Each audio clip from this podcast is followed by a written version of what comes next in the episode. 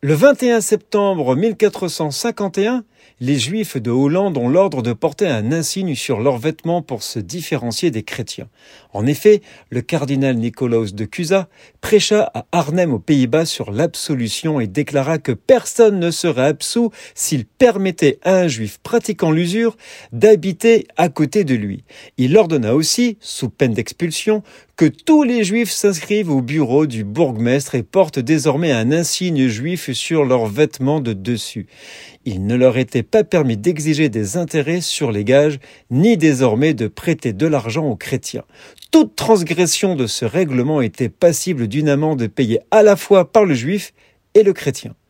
Les Juifs avaient un an pour fermer tous les bureaux de prêt existants et quitter la ville, à moins qu'ils ne gagnent leur pain par le travail et le commerce honnête sans usure, et portent un insigne pour être reconnus de tous. En attendant, il fut ordonné que personne ne leur fit aucun mal de jour ou de nuit, ouvertement ou secrètement. Nous sommes le 21 septembre.